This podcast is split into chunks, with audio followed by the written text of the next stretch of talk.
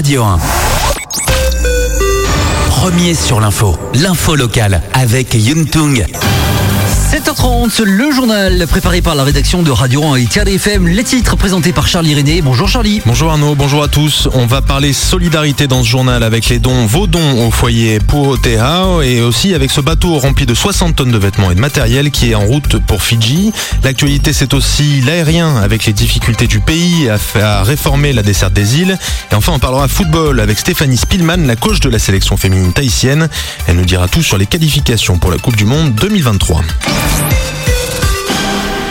Des jouets et cadeaux offerts au foyer pour Oteo. Vous y avez peut-être participé et on vous en remercie. La collecte en faveur des femmes et de leurs enfants, initiée par Radio 1 et FM, a été un succès.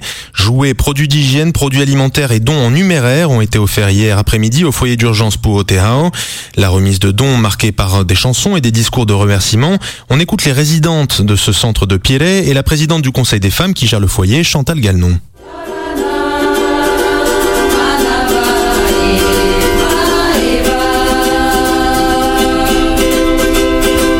Tout ce qui se passe, avec euh, cette pandémie, il est utile de, montrer des gestes de solidarité. Merci donc à Radio One et puis euh, Thierry FM, bon, votre initiative, Madame Sonia Aline. C'est très important pour nous parce que cela prouve que la solidarité polynésienne existe bel et bien.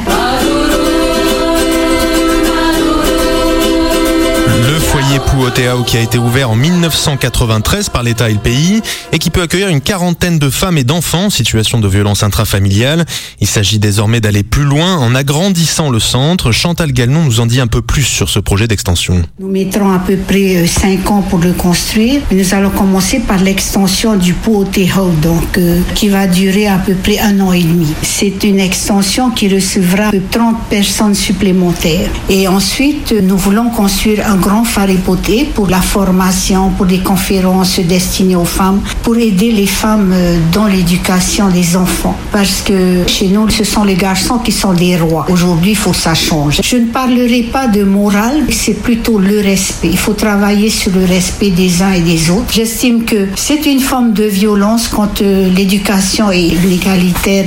Voilà le foyer qui devrait aussi accueillir à terme un module composé de studios à louer pour les femmes retraitées et pour les jeunes femmes de 18 à 30 ans. L'idée c'est de créer du brassage et du soutien entre les générations. Le foyer pour Oteao, financé par l'État et le pays, mais aussi par les dons des Polynésiens en nature ou en numéraire. Si vous voulez, vous voulez l'aider, les coordonnées bancaires du foyer sur son, sont sur son, notre site radio1.pf. Solidarité toujours, l'aide polynésienne est en route pour Fidji. Nous vous avions parlé de l'appel aux dons pour Fidji touché à la mi-décembre par un cyclone destructeur. Eh bien, ça y est, ces dons ont été embarqués à bord du Tahiti Nui qui a opéré hier en début de soirée. Sur le quai de Motuuta, plusieurs membres du gouvernement sont venus se féliciter de ce soutien régional et de cet élan de générosité, dont notamment le président Edouard Fritsch. Ce qui s'est produit là, pour Fidji, est un, véritable, un véritable miracle, le miracle de Noël, puisque nous avions prévu un conteneur et puis on a fini avec deux conteneurs euh, vendredi et puis voilà, nous sommes pratiquement à un quatrième conteneur en préparation. Donc euh, la spontanéité a été de mise bien sûr, mais euh, la générosité, je tiens à saluer cette solidarité forte qu'il y a encore chez nous en Polynésie. Le Tahiti Nui transporte donc 60 tonnes de vêtements, mais aussi des purificateurs d'eau, des citernes, des tôles et d'autres matériaux offerts par le gouvernement. Parti hier soir, le navire de la flottille administrative du pays n'arrivera pas sur place avant le 3 janvier. Les 18 marins à bord passeront donc le nouvel an en mer, au large de Niue, si tout va bien. On leur souhaite malgré tout un excellent réveillon. Et puis c'est Holiday on Ice, les négociations patinent à Carrefour. Une semaine après le début de la grève dans les hypermarchés du groupe Van, direction et syndicats discutent mais ne s'entendent pas. La direction voudrait bien mettre un terme au conflit et reprendre les discussions point par point en début d'année prochaine.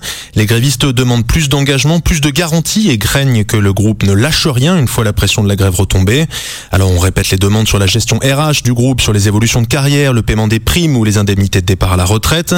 Les syndicats demandent toujours le paiement des jours de grève, refusé par principe par Nancy Van, qui a tout de même proposé d'étaler sur deux ou trois mois les jours d'absence des grévistes. La directrice générale qui s'étonne en outre de voir de nouvelles revendications arriver chaque jour sur la table. Bref, pas de sortie de crise pour l'instant à l'horizon. La crainte de la direction, c'est que les carrefours soient perturbés pour les courses du nouvel an, mais aussi pour la période d'inventaire de début d'année. Air Tahiti rempile pour au moins six mois dans le ciel polynésien. C'est une information de nos confrères de Tahiti Info. Le pays qui n'a pas réussi à attribuer une délégation de service public sur le transport aérien domestique a proposé à Air Tahiti de reconduire sa convention jusqu'à juin prochain. Pour comprendre, il faut revenir un peu en arrière en juillet dernier, quand la compagnie, fragilisée par plus de trois mois d'arrêt de son activité, disait de ne plus être en mesure d'assurer la desserte des petites îles. Bras de fer avec le gouvernement, puis accord. En échange d'une subvention de 450 millions de francs, Air Tahiti ne licencie personne et prend toutes ses destinations. Au 1er janvier, cet accord devait se muer en délégation de service public qui devait être accordé sur appel d'offres pour 32 lignes de Polynésie jugées déficitaires. Côté Wauka et Wapo, c'est Tahiti Air Charter qui devrait emporter le marché. Mais pour ce qui est des Tuamotu, des Australes et des Gambiers, l'offre d'Air Tahiti, la seule déposée, n'a pas été acceptée par les autorités. Les dessertes proposées sont trop chères, pas assez fréquentes, estime le pays, qui va donc préparer un nouvel appel d'offres d'ici juillet. Air Tahiti, en attendant, recevra une autre subvention de 450 millions de francs et assurera les rotations entre les îles marquises.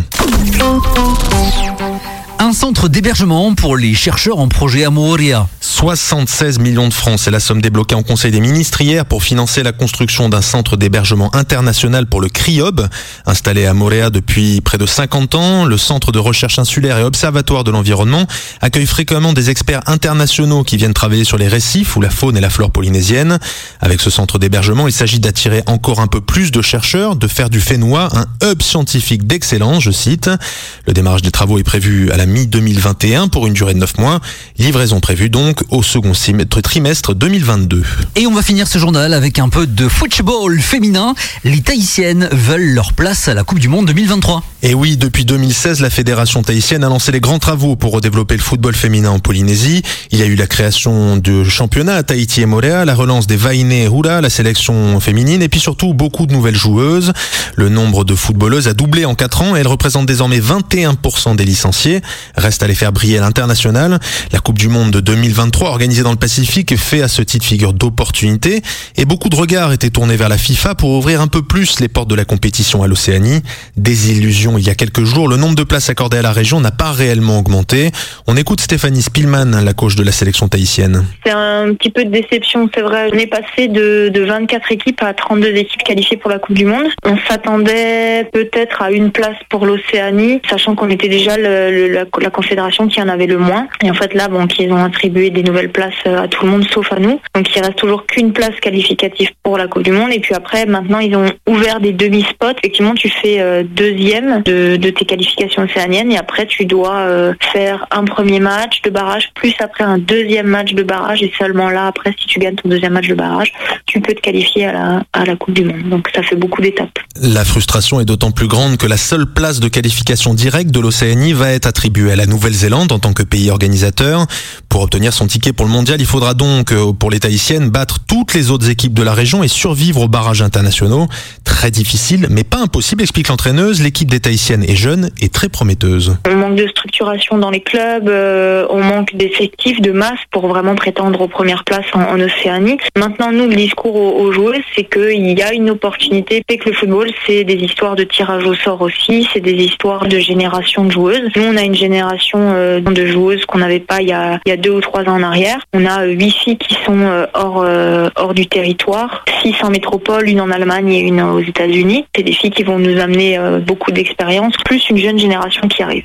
Voilà, les qualifications doivent avoir lieu début 2022. Pour avancer dans ce rêve de Coupe du Monde, les Tahitiennes espèrent avoir le soutien des autorités pour multiplier les matchs de préparation à l'extérieur. Pas facile d'obtenir les financements, même si la Fédé soutient ses. Voilà, c'est la fin de ce journal.